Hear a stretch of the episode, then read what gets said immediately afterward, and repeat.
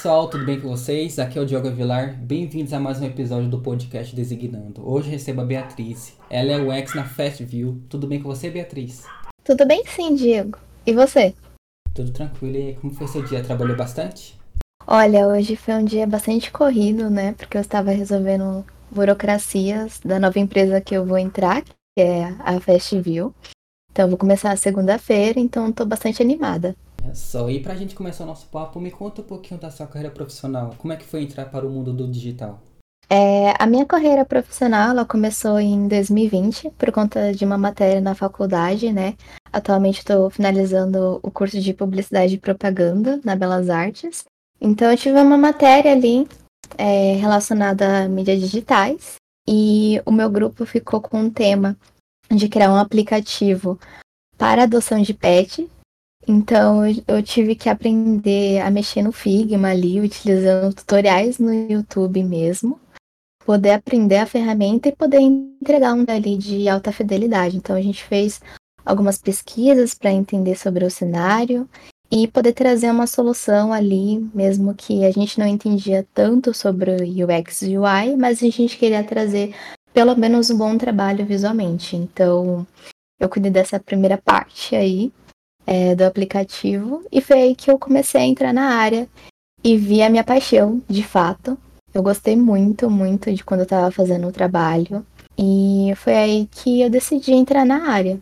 Daí comecei a pesquisar sobre, ver cursos e no comecinho de 2021, que foi quando eu fiz o curso do UX Unicorn ali do Leandro Rezende. É, agora você falou que vai trabalhar na Fest. Me conta um pouquinho desse processo seletivo que você passou. Como é que foi? Foi muito disputado? Eu não sei se foi muito disputado porque eu não tive acesso a essa informação ainda. Mas eu fui encontrada ali pela Cato, né? Eu tinha me inscrevido na vaga em questão para UX Design Júnior. E aí o dono da empresa entrou em contato comigo, né, perguntando se eu queria fazer uma entrevista e marcando ela é, semana passada, no caso.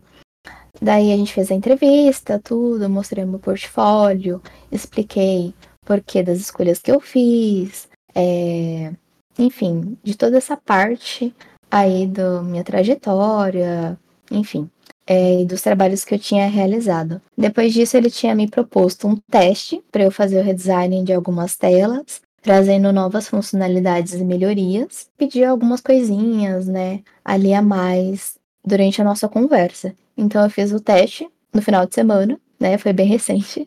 Eu fiz o teste no final de semana e aí, passando o feriado, ele me deu a resposta de que eu tinha conseguido, é, que ele tinha gostado bastante das telas que eu tinha apresentado, que eu tinha mostrado é, referência, que eu tinha melhorado e dado mais valor para as telas do que ele tinha antes, que eram mais antigas, por assim dizer, sabe? Aquela primeira versão que fazem do desenvolvimento. E aí, basicamente, eu fiz essas melhorias, é, principalmente voltada a UI design, porque eu tenho esse olhar mais analítico. E foi aí que eu comecei é, o processo de contratação, né? Aí a gente teve outras conversas sobre alinhamento de contratação e tudo mais, para daí a moça da RH pedir os documentos e essa parte aí mais burocrática que eu estava resolvendo hoje. E você é mais focado em Y ou tem uma pegada ali pro X? Eu diria que é importante ter os dois, eu sou mais voltada para o UI, porque eu gosto bastante dessa parte de criação, né? Eu sabia que ia ser eventualmente a área que eu iria começar a atuar, porque quando eu entrei na faculdade de publicidade e propaganda, na verdade eu queria ter feito design gráfico. Porém, não tinha mais vaga para design gráfico naquele semestre. Então eu me vi num impasse de eu quero muito fazer uma faculdade e começar já a entender mais.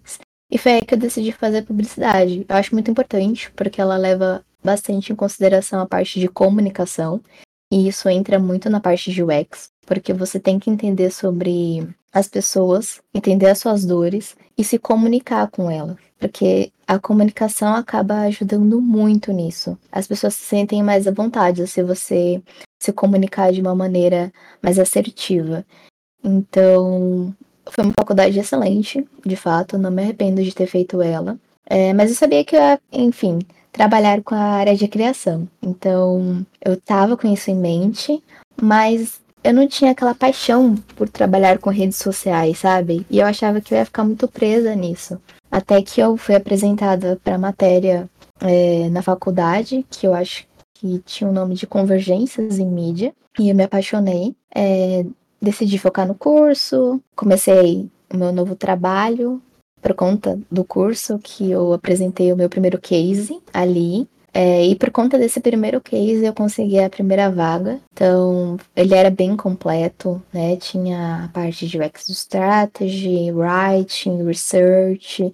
Eu acho que isso acaba complementando muito e te ajudando. E naquela época o mercado estava bastante aquecido, então tinha bastante vaga. Então ajudou também nessa questão eu encontrar meu primeiro emprego. Eu queria uma equipe maior, aí eu fui para outro emprego é, em questão, para daí ter uma equipe de designers, que também isso contribui ali para o seu crescimento. Então eu acho isso muito importante.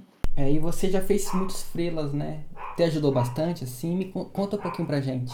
Olha, eu não fiz muitos freelas, mas eu recomendo que as pessoas façam freelas, porque ajuda a ter uma visão sobre o cliente. Se você ainda não tem contato direto com o cliente, é importante.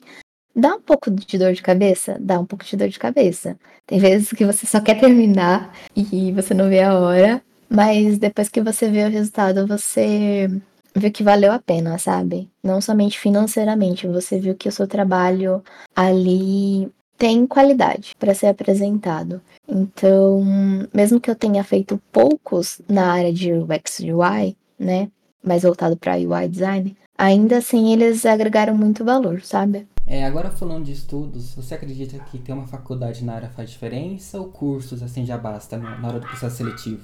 Eu diria que para você entrar na área, não é importante ter uma faculdade logo de início.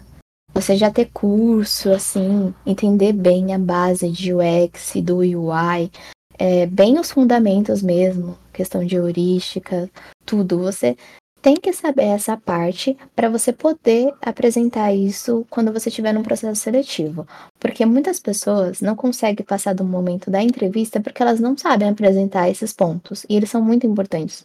Você tem que saber isso, você tem que estudar essa parte. Então, não é com uma coisa básica, assim, com um curso raso que você vai conseguir. Não, é muita dedicação, você tem que estudar mesmo, é uma área que exige estudo constante, você tem que estar sempre atualizado do mercado. Então, você ter essa, esse conhecimento é importante. Mas eu diria que para vagas como pleno e sênior, eles acabam exigindo sim uma faculdade.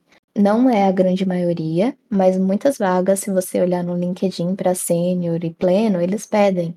Então, muitas oportunidades ali, quando são filtradas, filtradas é, ali no LinkedIn ou em outros sites de vaga, acabam levando isso em consideração. Então, você acaba não mostrando seu diferencial justamente porque você não tem uma faculdade, algo que mostre que você tá em busca, sabe? É, antes da última pergunta, você tem vontade de ser mentora, da mentoria? Você fala tão bem.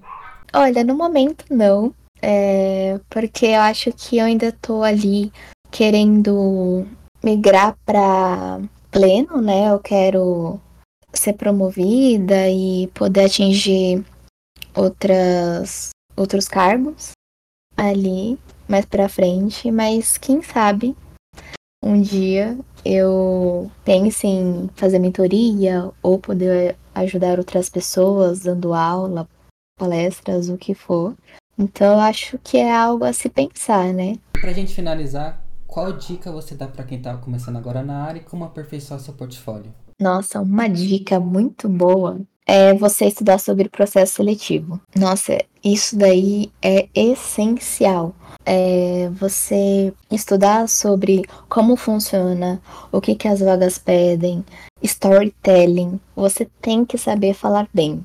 Não tem como. Se você começa a gaguejar, começa a travar muito, isso acaba influenciando demais ali é, na pessoa que está entrevistando você, porque querendo ou não, você está avaliando. Eu sei que você também avalia a empresa e é muito importante vocês levar em consideração a cultura da empresa. Procurem, sabe? Procurem no Glassdoor, no LinkedIn, o que, que as pessoas estão falando sobre essa empresa, para você não se deparar com uma cultura tóxica, para você não se sentir mal, porque é uma vaga que você se dedicou tanto, sabe? É uma área que estuda tanto, que é uma área que você se dedica, se esforça ali, e aí você entra numa empresa que não valoriza isso, isso é muito chato. Então, estuda um pouco sobre essa parte do processo seletivo, sobre a empresa, sobre você, suas qualidades, a sua comunicação. Se for o caso, treina na frente do espelho, treina para as pessoas que estão próximas de você, amigos, família, é, qualquer pessoa, qualquer coisa, assim, para você treinar e você ficar bom naquilo, sabe? Você conhecer a sua trajetória de uma ponta a outra e poder ir melhorando e adaptando o seu discurso de acordo com a pessoa que está ali te entrevistando, com o feedback que você está recebendo dela, porque você acaba percebendo também é, durante ali a entrevista se a pessoa está gostando de você ou não, se aquilo que você falou interessou ou não. Então é importante. E sobre portfólio, olha, cada um é muito individual. Eu acho que é importante você começar, né? Ninguém vai ter o primeiro trabalho é, perfeito. O meu primeiro trabalho que eu fiz na faculdade, nossa, se eu fosse rever ele, fazer todo o redesign, cara, teria assim uma mudança da água pro vinho total, total, sabe? É... Mas foi por onde comecei. Até meu primeiro case, de fato, ali, que eu gostei muito dele, é, eu fiz no Medium, ali sobre o processo do contato entre veterinário e tutor. Ele ficou bem completo, mas tem coisas a melhorar, sabe? Depois que você acaba fazendo muitas telas, que você acaba estudando mais, que você entendendo tanto a parte de UX quanto a parte de design, você acaba agregando mais ali é, para o seu portfólio. Então, sobre portfólio, é começar, principalmente começar, estudar bastante e estarem com é, constante aperfeiçoamento, porque é isso.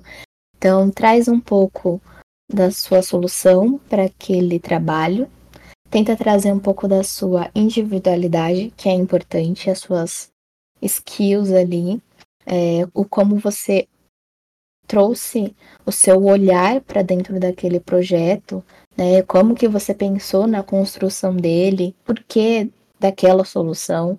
Isso é muito importante, além de somente visual. Então é muito importante trazer esses pontos.